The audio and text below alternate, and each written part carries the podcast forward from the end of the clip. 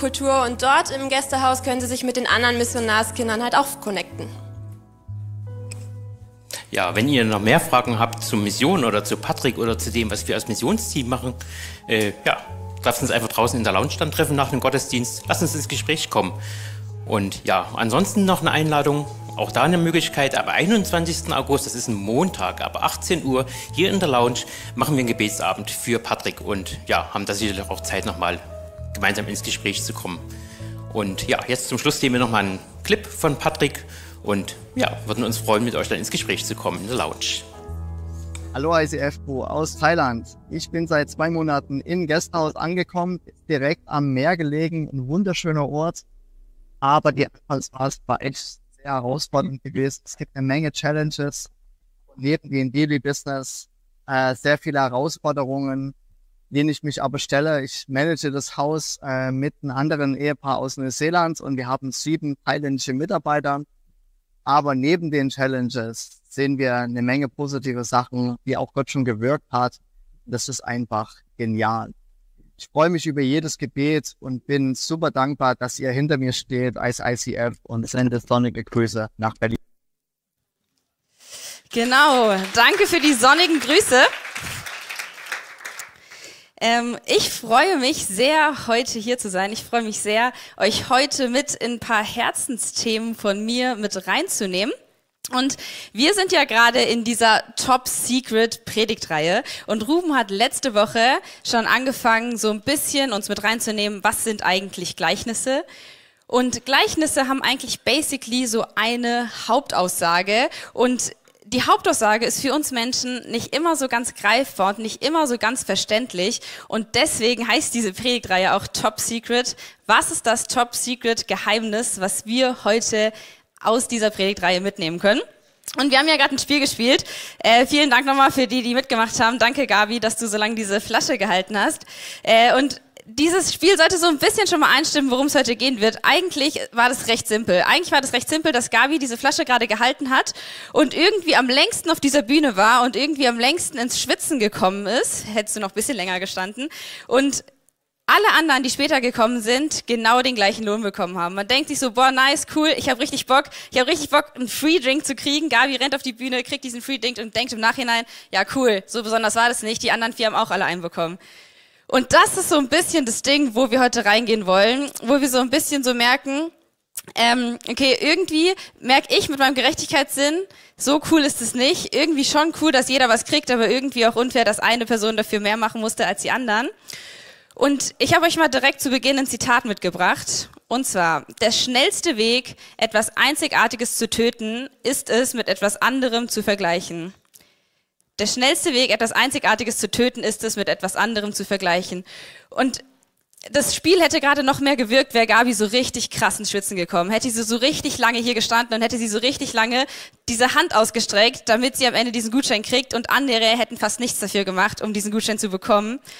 Und ich finde das irgendwie so, so menschlich. Ich weiß nicht, wo ihr vielleicht Situationen habt in eurem Leben, wo ihr euch so denkt, boah krass, auf der Arbeit, in der Schule, als Mutter, als Hausfrau, wo auch immer, kommt ihr an Situationen, wo ihr merkt, boah, ich fühle mich gerade ungerecht behandelt. Ich merke gerade, dass andere mehr bekommen, mehr Lob, mehr Anerkennung, dass andere mehr kriegen als das, was ich eigentlich verdiene, als das, was mir eigentlich zusteht, als das, wo ich vielleicht spüre, boah, da sehne ich mich nach mehr, da sehne ich mich nach mehr von Geld von meinem Chef, nach mehr Anerkennung von meinen Kollegen, nach mehr gesehen werden hier in der Kirche und ich weiß nicht, wo ähm, ihr vielleicht in euch drinne, vielleicht sogar jetzt schon spürt, boah, nee, das sind Punkte, da ist mir Gerechtigkeit sehr wichtig. Da ist mir richtig wichtig, fair behandelt zu werden.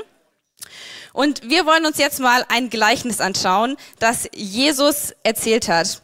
Jesus hat ungefähr drei Jahre lang hier auf der Erde öffentlich gewirkt und gelebt und gelehrt und uns Sachen beigebracht und dieses Gleichnis hat er in dem letzten Drittel von seiner Zeit auf dieser Erde erzählt. Also das heißt, er hat in seinem dritten Jahr, als er so öffentlich gewirkt hat, dieses Gleichnis seinen Jüngern erzählt, als er sich zurückgezogen hat. Er hat sich zurückgezogen vor den Pharisäern, die ihn ins Gefängnis stecken wollten und hat sich mit den Jüngern zusammen hingesetzt und dieses Gleichnis ihnen mitgeteilt. Und wir wollen uns jetzt mal gemeinsam das Gleichnis lesen.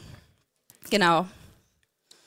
Denn mit dem Himmelreich ist es wie mit einem Gutsbesitzer der sich früh am Morgen aufmachte, um Arbeiter für seinen Weinberg einzustellen. Er fand etliche und einigte sich mit ihnen auf den Tageslohn von einem Denar. Dann schickte er sie in seinen Weinberg. Gegen neun Uhr ging er wieder auf den Marktplatz und sah dort noch andere untätig herumstehen. Geht doch ihr in meinen Weinberg arbeiten, sagte er zu ihnen. Ich werde euch dafür geben, was recht ist. Da gingen sie an die Arbeit und um die Mittagszeit dann noch einmal. Gegen drei Uhr ging der Mann wieder hin und stellte nochmal Arbeiter ein. Und als er gegen fünf Uhr ein letztes Mal zum Marktplatz ging, fand er immer noch einige, die dort herumstanden. Ey, was steht ihr hier den ganzen Tag untätig rum? fragte er sie. Es hat uns eben niemand eingestellt, antworteten sie. Da sagte er zu ihnen, geht doch ihr in meinen Weinberg arbeiten. Am Abend sagte der Weinbergsbesitzer zu seinem Verwalter, ruf die ganzen Arbeiter zusammen und zahl ihnen den Lohn aus. Fang bei den letzten an und hör bei den ersten auf. Die Männer, die erst gegen fünf Uhr angefangen hatten, traten vor und erhielten jeder seinen Denar. Als nun die ersten an der Reihe waren, dachten sie sich, oh, sie würden bestimmt mehr bekommen. Aber auch sie erhielten jeder einen Denar. Da begehrten sie sich gegen den Gutsbesitzer auf. Diese hier, sagten sie, die zuletzt gekommen sind, haben nur eine Stunde gearbeitet und du gibst ihnen genauso viel wie uns? Dabei haben wir doch den ganzen Tag über schwer gearbeitet und die Hitze ertragen. Da sagte der Gutsbesitzer zu ihnen, mein Freund, ich tu dir kein Unrecht. Hattest du dich nicht mit mir auf einen Denar geeinigt? Nimm dein Geld und geh. Ich will nur einmal dem Letzten hier genauso viel geben wie dir. Darf ich denn mit mir was, mit dem, was mir gehört, nicht tun, was ich will? Oder bist du neidisch, weil ich so gütig bin? So wird es kommen, dass die Letzten die Ersten und die Ersten die Letzten sind. Das war jetzt ein bisschen längerer Text, aber ich muss sagen, dieses Gleichnis ist echt eines meiner Lieblingsgleichnisse, weil es uns auffordert, unser Denken zu verändern, weil es uns auffordert, Gerechtigkeit neu verstehen zu lernen und weil es uns auffordert, nicht an uns, sondern an andere zu denken. Und ich will euch mal ein bisschen mit, in, mit reinnehmen, was so der Kontext davon so ein bisschen ist. Und zwar ist diese Weinernte, Ernte, die dort beschrieben wird, immer so eher gegen Ende September und man hat nur ungefähr zwei Wochen Zeit, um die gesamten, um den gesamten Wein zu ernten, damit der Wein dann vor der Regenzeit geerntet wird. Das heißt, man ist immer in einem starken Trubel, wenn die Weinernte ist und man braucht viele Arbeiter, die helfen, diese Weinernte einzusammeln, diese Früchte einzusammeln, um daraus dann sie weiterverarbeiten zu können können, bevor der Regen kommt. Und ähm, Jesus beschreibt hier eine Story von Menschen, ähm, wie er nach und nach ein Weinbergsbesitzer, ein Gutsbesitzer diese Menschen einstellt. Und wenn wir uns mal menschlich diese Story vorstellen, die dort passiert ist, es stehen ganz viele Menschen an so einem Marktplatz rum und denken sich so, boah Mist, ich hoffe, irgendjemand spricht mich heute an, damit ich Geld kriege, damit ich irgendwie meine Familie versorgen kann, damit ich irgendwie zu Hause auch wirklich dafür sorgen kann, dass es uns gut geht. Und die Menschen stehen dort und der Weinbergbesitzer kommt an und guckt die Leute an und sucht sich die ersten Menschen aus, mit denen er gemeinsam an dem Tag arbeiten möchte und schickt sie auf den Weinberg. Und ich finde, in dem Moment ähm, denken die, denken sich die Leute, die dort genommen wurden, safe so, boah, Alter, was ein Jackpot, richtig cool, dass ich direkt morgens schon einen Job hab, dass ich direkt morgens schon eingestellt wurde, dass direkt morgens schon jemand mich gesehen hat und mich eingeladen hat, dorthin zu kommen. Und er einigt sich mit ihnen auf einen Denar. Und irgendwie in Deutschland hört sich ein Denar recht wenig an, aber dieser eine Denar war schon überdurchschnittlich viel. Damals war der Tagessatz für einen Vollzeitarbeiter, der angestellt war, ein Denar. Das heißt, der übliche Tagessatz für Menschen, die Vollzeit angestellt sind, hat ein Denar betragen. Aber Tagelöhner, also Menschen, die nur für einen Tag angestellt wurden, hatten eigentlich einen deutlich niedrigeren Tagessatz. Das heißt, die Menschen, die morgens um sieben eingestellt wurden, früh am Morgen, haben schon richtig den Jackpot gemacht. Sie dachten sich so, boah, nice, richtig cool, dass ich heute so einen Jackpot hier kriegen konnte, den ganzen Tag und so einen guten Preis, richtig gut. Und zu späteren Uhrzeiten, um neun, geht der Weinbergsbesitzer nochmal los und er einigt sich mit ihnen gar nicht mehr auf eine Uhrzeit. Er einigt sich mit ihnen gar nicht mehr äh, auf eine Summe von Geld. Er sagt nur noch, hey, wollt ihr auch bei uns arbeiten? Das heißt, dieser Weinbergsbesitzer hatte schon einen richtig guten Ruf. Er hatte schon den Ruf, großzügig zu sein, großherzig zu sein, dass die Leute wussten, okay, nice, wenn der mich einstellt, dann gehe ich auf jeden Fall mit. Und das Gleiche war dann auch um 12, war nochmal um 15 Uhr und sogar um 17 Uhr. Das heißt, eine Stunde vor Feierabend. Eine Stunde bevor alle Feierabend machen durften, ist der Weinbergsbesitzer nochmal losgegangen und hat nochmal die ganzen Leute eingeladen, damit an seinem Weinberg gearbeitet werden konnte. Und ich stelle mir das so so krass vor, wenn du dir mal überlegst, du hast den ganzen Tag in dieser Hitze gearbeitet, du hast den ganzen Tag geschwitzt, du hast den ganzen Tag geschuftet, dein Rücken tut dir weh, dein Körper tut dir weh, du denkst dir so, boah krass, dieser Tag war anstrengend und du siehst, wie Leute ganz kurz vor Feierabend eingestellt werden, ganz kurz bevor das Ende ist, auch noch eingeladen werden, an diesem Weinberg zu arbeiten. Und der Weinbergsbesitzer dann sogar sagt, ey, holt mir mal die ganzen Leute ran und gib denen, die als allerletztes angefangen haben zu arbeiten, auch noch zuerst ihr Geld. Ich denke mir an der Stelle so, boah, das ist, das ist nicht fair. Das ist in mir drinne, mein Ungerechtigkeitsempfinden springt sofort an. Ich bin so eine gerechtigkeitsliebende Frau. Ich denke mir so, das ist, das ist nicht cool, wenn wir menschlich uns angucken, wie wenig manche Leute arbeiten, so viel Geld dafür kriegen und andere sich zu Tode schuften und fast gar kein Geld dafür bekommen. Es fühlt sich an, als ob das einfach nur ungerecht ist, als ob das einfach nicht fair zugeht, was da in dieser Story eigentlich steht.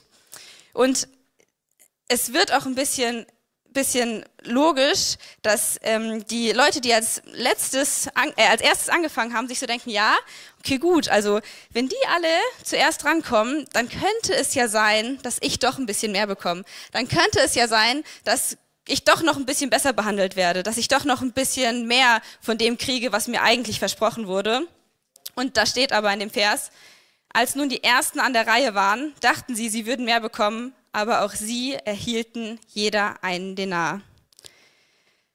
Und ich stelle mir das so krass vor. Du denkst dir am Anfang so ein bisschen, boah, wie nice. Ich wurde als Erster ausgesucht. Ich wurde als Erster angestellt. Ich war derjenige von all denen, die da am Marktplatz standen, die einen Job bei dem Weinbergsbesitzer bekommen haben, ich kann schon echt sehr stolz auf mich sein. Ich kann schon sehr stolz darauf sein, dass ich jetzt angestellt wurde. Ich kann schon sehr stolz darauf sein, dass ich ausgesucht wurde, dass ich auserwählt wurde und dass ich jetzt derjenige bin, der einen richtig guten Stundenlohn bekommt. Dass ich diejenige bin, die, die auserwählt wurde von den ganzen Menschen, um jetzt mit ihm zu arbeiten. Und dann vergeht dieser Tag und immer mehr Leute werden angestellt und immer mehr Leute kommen dazu und auf einmal kommt dieser Stolz, der in den Menschen war, dieses, boah, ich bin vielleicht ein bisschen besser und ich bin vielleicht doch mehr fähig und ich bin vielleicht doch mehr begabt, doch mehr gesehen, verwandelt sich auf einmal der Stolz in wie so ein bisschen Minderwert. Boah, krass. Leute, die später angefangen haben, bekommen sogar mehr. Leute, die später eingestellt wurden, kriegen mehr als ich. Leute, die später angefangen haben zu arbeiten, bekommen genauso viel und haben viel weniger dafür gemacht. Und dieser Stolz, der sich vielleicht am Anfang vom Tag noch ein bisschen entwickelt hat, wird auf einmal zu so einem richtigen Fleck Minderwert, wird auf einmal zu so einem, was ist meine Arbeit schon wert? Was bin ich schon wert? Was bringt mir schon, dass ich als erstes eingestellt wurde? Ich habe im Endeffekt doch nur weniger bekommen. Ich habe im Endeffekt doch nicht das bekommen. Ich habe im Endeffekt doch nur viel weniger von dem, was ich ursprünglich dachte. Und da, wo die Menschen am Anfang dachten, boah, krass, Jackpot, ich habe das Beste bekommen, was geht, zu, oh shit, andere haben viel mehr bekommen. Andere haben viel mehr das bekommen, wurden mehr gesehen, haben mehr Wertschätzung dafür gekriegt. Und auf einmal verwandelt sich wie so den Stolz, den man innerlich am Anfang hatte, dass man auserwählt wurde, zu Minderwert, weil man sich vergleicht und man merkt, boah, nee, eigentlich war das gar nicht so gut, was ich hier gekriegt habe. Und ich weiß nicht, wo du vielleicht so Situationen bei dir persönlich erlebst oder persönlich kennst, wo du dir so am Anfang denkst, boah, nice, das war vielleicht richtig cool, aber auf einmal merkst, boah, nee, eigentlich war das doch nicht so gut. Wo du vielleicht merkst, boah, ich habe so viel für mein Abi gelernt, ich habe so viel für meine Medizinklausur gelernt, ich habe so viel dafür gelernt und andere haben sich jeden Tag getroffen, haben sich verabredet und die kriegen eine viel bessere Note als ich. Oder du merkst so, boah, nee, ich ich versuche irgendwie gerade uns über Wasser zu halten. Ich bin vielleicht alleinerziehende Mutter. Ich versuche irgendwie alles hinzuregeln und ich sehe, dass bei anderen Müttern das so viel besser klappt. Andere Mütter haben so viel aufgeräumteren Haushalt, andere Mütter haben so viel aufgeräumteres Zuhause, andere haben so viel schönere Art und Weise mit Menschen umzugehen. Oder du merkst, boah, ich habe zwar einen Job, aber es ist richtig unfair, dass ich nicht so viel bekommen wie meine Kollegen? Warum ist meine Arbeit vom Geld weniger wert als die von meinen Kollegen? Warum kriege ich weniger als die, die vielleicht auch später angestellt wurden, als die, die früher angestellt wurden, als wo auch immer diese Punkte sind, wo du vielleicht merkst, dass, dass, dass dein Vergleichen dich dazu bringt, dich minderwertig zu fühlen. Boah, die Beziehung bei den anderen läuft viel besser. Die Ehe, hast du es gesehen, die machen jede Woche ein Date und posten es sogar auf Instagram. Alter, ich bin richtig neidisch auf, bei denen, wie es bei denen läuft. Es sieht so harmonisch aus, es sieht so schön aus. Ich wünschte, ich hätte auch so eine gut funktionierende Ehe. Und wir kommen in so Gedankenspiralen rein, wo wir einfach so merken, boah, es zieht uns irgendwie alles einfach nur runter. Oder auch selbst hier bei uns in der Kirche. Ey, die ist auf der Bühne und moderiert immer, die ist auf der Bühne und macht das und das oder die singen. Ey, und ich, ich bin jede Woche bei den Kindern und krieg nicht mal ein Danke. Ganz krass ausgedrückt. Oder ich bin jede Woche in der Bar und irgendwie mich, sehen mich die Leute nicht so sehr. Und wir kommen in diesen Minderwert rein, wo wir am Anfang denken, boah, wie cool, dass ich mitarbeiten durfte, zu, oh Mann, irgendwie sind andere Arbeiten noch viel cooler als die, die ich gerade mache. Und ich finde das so krass, weil wir können in diese Minderwertsfalle so oft und immer wieder reintappen, aber genauso auch in diese Stolztappe. Dieses, boah krass, die Person traut sich auf der Bühne zu singen, ja, dann sollten die mal mich hören. Dann sollten die mal hören, was ich für eine Stimme habe, du. Oder auch dieses, ey, die Person bildet sich drauf ein, so viel Anerkennung auf Instagram zu bekommen, sollten die sich mal meine Follower anschauen, du. Also da können die sich nichts mehr drauf einbilden. Oder auch dieses ganz simple, nee, ich schaff das alleine. Ich brauche keine Hilfe. Ich brauche keine Hilfe, ich krieg das hin, ich bin stark genug und mir muss keiner helfen. Und ich muss auch nicht um Hilfe fragen, weil ich krieg das schon hin. Ich brauche niemanden, der mir da unterstützt, der mir irgendwie zur Seite steht und der irgendwie versucht, mich da durchzutragen. Ich schaffe das. Und ich merke, dass, dass diese ganzen Punkte, die irgendwie an einem irgendwie versuchen zu kleben und die irgendwie an einem dran sind, dass sie wie so eine Last sind. Manchmal denkt man, man fällt in die Minderwertsfalle, aber genauso diese Stolzfalle ist eine Last in uns. Es ist eine Last, die wir irgendwie tragen. Und ein dänischer Philosoph hat mal gesagt, das Vergleichen ist das Ende des Glücks und der Anfang der Unzufriedenheit. Und ich kenne das tatsächlich komplett aus meinem Leben, dass ich mich vergleiche und in manchen Situationen mich als Erste einstufe und so denke, ja, okay, und in anderen Situationen mich vergleiche und mich auf einmal als Letzte einstufe. Und ich will euch mal mit in eine Story von mir persönlich nehmen. Ich habe das gemerkt, gerade in der Predigtvorbereitung habe ich mir mal Gedanken gemacht, wo ich das momentan am stärksten spüre in meinem Leben. Dieses Vergleichsdenken von Stolz und Minderwert. Und ich habe davor in Wiedenest gewohnt. Ich habe da drei Jahre lang in der Bibelschule studiert und danach noch ein Jahr dort mitgearbeitet. Und ich bin ein Mensch, ich liebe es, gastfreundlich zu sein. Ich liebe es, Menschen zu mir nach Hause einzuladen. Und ich und Ruben haben direkt in Wiedenest neben der Bibelschule gewohnt. Das heißt, wir hatten eine Wohnung, die war immer offen für alle. Egal, wirklich egal, ob wir zu Hause waren oder nicht, Leute haben da gechillt. Egal, ob wir da waren oder nicht, die haben ihre Mittagspause dort verbracht, die waren dort und haben sich willkommen gefühlt. Und ich habe es geliebt, aus hässlichen Orten was richtig Schönes zu kreieren. Ich habe es geliebt, dekomäßig, innenarchitekturmäßig, mich wirklich zu investieren. Und irgendwann war es soweit, dass Leute echt zu mir gekommen sind und gesagt haben, boah Marie, wir wollen da innen designmäßig was verändern. Könntest du dir vorstellen, mitzuarbeiten am Projekt? Könntest du dir vorstellen, da mitzumachen? Und boah, die Marie ist so gastfreundlich, das ist echt ihre Geistesgabe. Und boah, die Marie, die ist so, die sieht die Menschen. Und ich habe richtig gespürt, wie dieser Ruf, der mir vorausgeeilt ist, mich wie so ein bisschen stolz werden lassen hat. Ja, ich bin wirklich gastfreundlich. Und ja, es ist wirklich auch meine Geistesgabe. Und ja, ich habe es wirklich auch drauf, aus hässlichen Orten was Schönes zu kreieren. Und ja, ich, ich kann es schon echt gut. Ich habe, ich habe, ich, mh, hm, stimmt schon, was die Leute da über mich sagen. Und ich habe gespürt, wie auf einmal aus dieser Begabung, die ich hatte, sich so ein bisschen auch Stolz entwickelt hat, dass ich das schon eigentlich echt gut kann so. Und nicht so dieses Einsehen, sondern dieses sich ein bisschen was drauf einbilden. Und ich habe dann bin ich nach Berlin gezogen und habe gemerkt, wow, Berlin ist echt groß. Berlin ist riesig und in Berlin chillt man irgendwie nicht so oft bei Leuten zu Hause. Man geht in Cafés, man geht in Restaurants, aber man ist selten bei Leuten zu Hause, habe ich das Gefühl gehabt.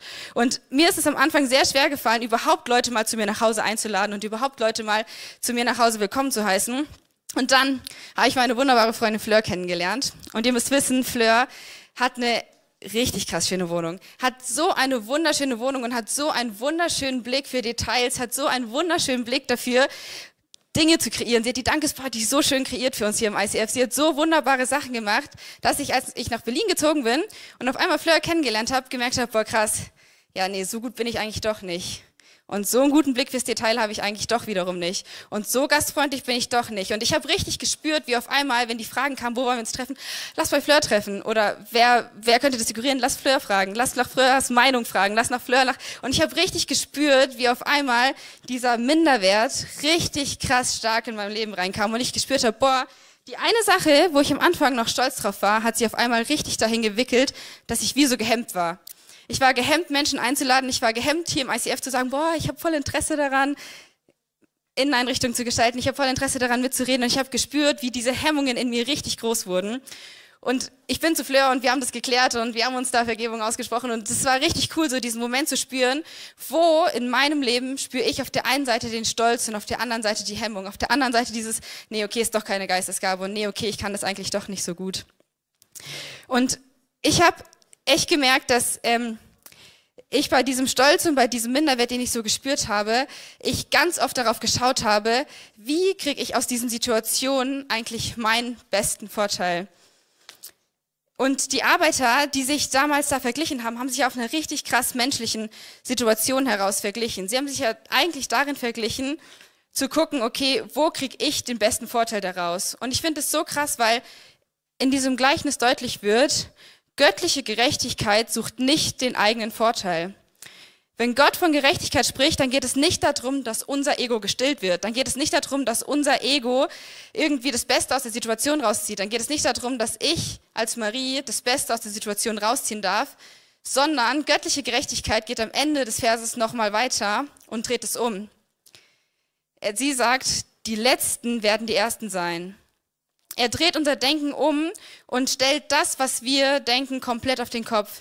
Es stellt komplett auf den Kopf, was eigentlich da irgendwie erwartet wird. Und ich finde das so krass, weil Jesus erzählt es ja seinen Jüngern. Jesus hat mit seinen zwölf Jüngern zusammengesessen und kurz bevor dieses Gleichnis passiert ist, war das Gespräch mit dem reichen Jüngling.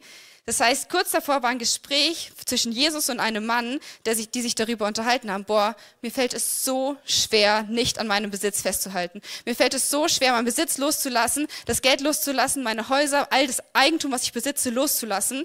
Und Jünger haben das gehört und sich dann gedacht, boah, krass, wir haben alles aufgegeben. Wir haben unser Haus verkauft, wir haben unser Besitz verkauft, wir haben alles abgegeben ist es nicht wenigstens so, dass wir eine bisschen bessere Stellung haben, dass wir ein bisschen mehr angesehen sind, dass wir das, was wir geopfert haben, ein bisschen mehr auch zurückkriegen? Und daraufhin hat Jesus dieses Gleichnis erzählt. Daraufhin hat er gesagt, hey, nee, die, die sich jetzt gerade als ersten Positionen sehen, werden sich irgendwann an die letzten Positionen versetzt fühlen. Und die, die irgendwann in den letzten Positionen sind, werden sich irgendwann an die ersten Positionen versetzt fühlen. Aber was ich so krass daran finde, Jesus sagt trotzdem, ey, aber ich sehe eure Bemühungen, ich sehe, wo ihr investiert und ihr werdet einen Lohn dafür bekommen. Jesus wird euch belöhnen für das, was ihr tut. Ob ihr euch in der Kirche investiert, ob ihr euch zurücksetzt. Weil ich merke das so oft, wenn ich mir so vorstelle, boah, ich habe mein Leben lang gelitten dafür, wurde in der Schule ausgelacht, wurde belächelt, habe irgendwie gemerkt, dass mich keiner ernst genommen hat, dass ich, wenn ich irgendwo hinkomme und erzähle, ich bin Christ, nur belächelt werde und irgendwie die Leute mich nicht ernst nehmen. Und ich denke mir dann manchmal so, boah, es ist so unfair, ich habe mein Leben lang gelitten, und Leute, die sich ganz kurz vor ihrem Sterbebett für Jesus entscheiden, sind auch bei Jesus. Und eigentlich, tief in unserem Herzen, sehen wir uns alle danach. Wir sehen uns alle danach, dass jeder Mensch gerettet wird. Wir sehen uns alle danach, dass wir gemeinsam in Ewigkeit sind, dass wir gemeinsam die Ewigkeit verbringen. Und trotzdem spüren wir manchmal innerlich dieses Ding von, boah, ich bin hier jeden Sonntag im ICF. Ich bin jeden Sonntag hier und versuche mit all meiner Kraft irgendwie, dass wir Reich Gottes gemeinsam bauen und investiere mich und gebe mich rein. Und bisschen haben wir dann manchmal dieses hierarchische Denken in uns drin, dass wir so denken, ja, okay, vielleicht ist ja einer von uns doch der Bessere oder einer von uns doch ein bisschen mehr. Und ich finde das so krass, weil eigentlich, als wir uns ganz am Anfang für Jesus entschieden haben, wenn du dich schon für Jesus entschieden hast, dann war dir am Anfang bewusst, ey, ich entscheide mich für Jesus mit dem Lohn ewigen Leben. Ey, und wir werden alle das ewige Leben gemeinsam verbringen, wenn wir uns für Jesus entscheiden. Und wir werden in Zukunft gemeinsam im Reich Gottes sein und gemeinsam die Zeit mit Jesus verbringen, wenn wir uns auf ihn einlassen. Und ich finde das so cool, dass, dass Jesus den Jüngern sagt, hey, du wirst deinen Lohn kriegen. Du wirst nicht leer ausgehen, du wirst nicht weniger bekommen, du wirst genau das kriegen, was du versprochen bekommen hast. Du wirst genau diese Belohnung bekommen, die dir in dem Moment zusteht. Aber nicht, weil du einen Anspruch darauf hast, sondern weil du es aus Gnade kriegst. Und das finde ich so cool. Wir haben keinen Anspruch auf das ewige Leben. Wir haben keinen Anspruch auf die Gnade. Wir haben keinen Anspruch. Wir können nicht sagen, boah, ich habe so viel geleistet, jetzt habe ich den Anspruch, die Gnade zu kriegen. Jetzt habe ich den Anspruch, das ewige Leben zu bekommen. Ey, nein, wir haben keinen einzigen Anspruch auf unseren Lohn, aber wir können weil wir wissen, dass wir uns für Jesus entschieden haben, darauf verlassen, dass wir in Ewigkeit das ewige Leben kriegen. Und dass wir nicht ohne Lohn ausgehen, sondern dass wir den besten Lohn kriegen. Und der Weinbergsbesitzer hat den Anfang, den Menschen, den er eingestellt hat, einen so hohen Lohn versprochen. Er hat ihm mehr gegeben, er war großzügig. Und das finde ich einfach so beeindruckend. Ey, wir werden so großzügig beschenkt. Gnade ist das größte Geschenk, was wir kriegen können. Die Ewigkeit mit Jesus zu verbringen, ist das größte Geschenk, was wir bekommen können. Und diesen ganzen Neid, diesen ganzen Minderwert, ist es nicht wert. Am Ende sagt der Weinbergsbesitzer, darf ich denn nicht mit dem, was mir gehört, nicht tun, was ich will? Oder bist du neidisch, weil ich so gütig bin? Oder bist du neidisch, weil ich so gütig bin? Und ich weiß nicht, wie es dir geht, wo du spürst, boah, in dem Punkt merke ich diesen Neid. In diesem Punkt merke ich diesen Neid, der in mir hochkommt, wenn ich an meine Lebensbereiche denke. Wenn ich daran denke, wie die anderen behandelt werden. Wenn ich daran denke, wie ungerecht behandelt ich mich fühle. Wie ungerecht behandelt ich mich vielleicht auch von Gott fühle. Wo ich merke, boah, alle anderen erleben so viel bessere Zeiten mit Gott als ich und wo du spürst, dass dieser Neid in dir wächst und dass dieser Neid in dir groß wird und dieser Stolz und dieser Minderwert dich wie hemmt, zum Kreuz zu kommen, dich wie hemmt, dich zu engagieren, dich wie hemmt, deinen Alltag zu leben. Und ich finde das so krass, weil als Jesus das Zeugnis den Jüngern erzählt hat, wussten die Jünger noch nicht, was geschehen wird. Wussten die Jünger nicht, dass Jesus sein Leben geben wird, dass Jesus am Kreuz für jeden einzelnen Punkt gestorben ist, dass Jesus gesagt hat, ey, ich gebe mein Leben, damit ihr nicht mehr unter diesem Neid leben müsst, damit ihr nicht mehr unter dieser Hemmung leben müsst, sondern ich gebe mein Leben, damit wir in Ewigkeit gemeinsam Zeit verbringen können, damit wir in Ewigkeit gemeinsam diese Zeit kriegen können. Und die Jünger wussten, sie werden Lohn kriegen. Sie haben noch nicht ganz verstanden, was dieser Lohn ist, aber wir dürfen wissen, dieser Lohn, den wir kriegen, ist das ewige Leben, ist die Gemeinschaft mit Jesus, ist die Zeit, die wir mit Jesus in Ewigkeit bringen. Und diesen Schritt zu gehen und zu sagen, boah, Jesus, diese ganzen Lasten abzulegen, diese Punkte ans Kreuz zu bringen und wirklich diese Knie zu beugen vor Jesus und demütig zu werden und zu sagen, boah ja, Neid ist ein Problem, das in meinem Leben eine Rolle spielt. Stolz ist ein Problem. Minderwert ist ein Problem. Und so zu spüren, was sind die Punkte, die mich gerade davon abhalten, die mich gerade erdrücken, die mich gerade hemmen und wo darf ich diese vielleicht ans Kreuz bringen. Und ich merke, dass ich immer wieder Lügen habe in meinem Leben und dass ich immer wieder Lügen glaube und dass ich immer wieder Lügen habe, die mich entweder hochpushen oder Lügen habe, die mich immer wieder runterpushen. Und ich habe euch heute mal sieben Wahrheiten mitgebracht, die ich euch am Ende einfach nochmal mitgeben möchte und wo ihr euch fragen dürft, ey, welche Wahrheit fällt dir gerade schwer zu glauben? Welche Wahrheit spürst du gerade, die einfach hart für dich zu fassen ist? Und der erste Punkt ist, Gott gibt uns immer mehr, als wir verdienen. Der erste Weinberg, der erste Mensch, der angestellt wurde, hat so viel mehr bekommen, als er eigentlich verdienen würde. Wie viel mehr wird Gott uns einmal geben? Wie viel mehr werden wir einmal bekommen? Und die Gnade, die wir kriegen werden, ist ein pures Geschenk. Wir können sie nicht anfordern, aber wir können sie erleben. Und diese Gnade verändert unser Leben. Der zweite Punkt ist, Errettung kannst du dir nicht verdienen. Ey, du kannst noch so viel dafür tun, du kannst sie dir nicht verdienen. Du kannst dich noch so sehr abmühen, du kannst sie dir nicht verdienen. Der dritte Punkt ist, jeder Mensch, der Jesus nachfolgt, bekommt dieselbe unendliche Gnade. Ey, es wird weder ein Vorteil für den rausspringen, der sich zuerst für Jesus entscheidet, noch ein Nachteil für den, der sich zuletzt entscheidet. Jeder bekommt die gleiche, überdurchschnittlich unendlich große Gnade. Der vierte ist, Gott hält sein Versprechen. Dem ersten wurde Lohn versprochen und Gott hält das Versprechen. Du wirst am Ende seine Ewigkeit mit ihm verbringen, wenn du dich für Jesus entscheidest. Du wirst deinen Lohn kriegen. Gott wird dich eines Tages richten. Und das finde ich so krass, weil das ist so ein Punkt, den wir ganz gerne mal ignorieren, weil wir irgendwie Schiss davor haben, weil wir merken, boah, shit, ich werde gerichtet. Ey, wenn du diese Angst spürst, brauchst du nicht, wenn du dich für Jesus entschieden hast. Wenn du dich für Jesus entschieden hast, brauchst du keine Angst davor haben. Dann kannst du dich darauf freuen, dass wir gerichtet werden und die Ewigkeit mit Jesus verbringen. Der sechste ist, Gott ruft Sünder, nicht Menschen, die sich für gerecht halten. Gott will nicht die Menschen haben, die sagen, boah, ich bin schon gerecht, ich brauche keine Hilfe. Die sich, die, deren Stolz ihnen im Weg steht und die sagen, boah, ich bin eigentlich schon ganz gut. Ich brauche gar nicht mich vor Jesus beugen, weil ich hab's eigentlich irgendwie schon.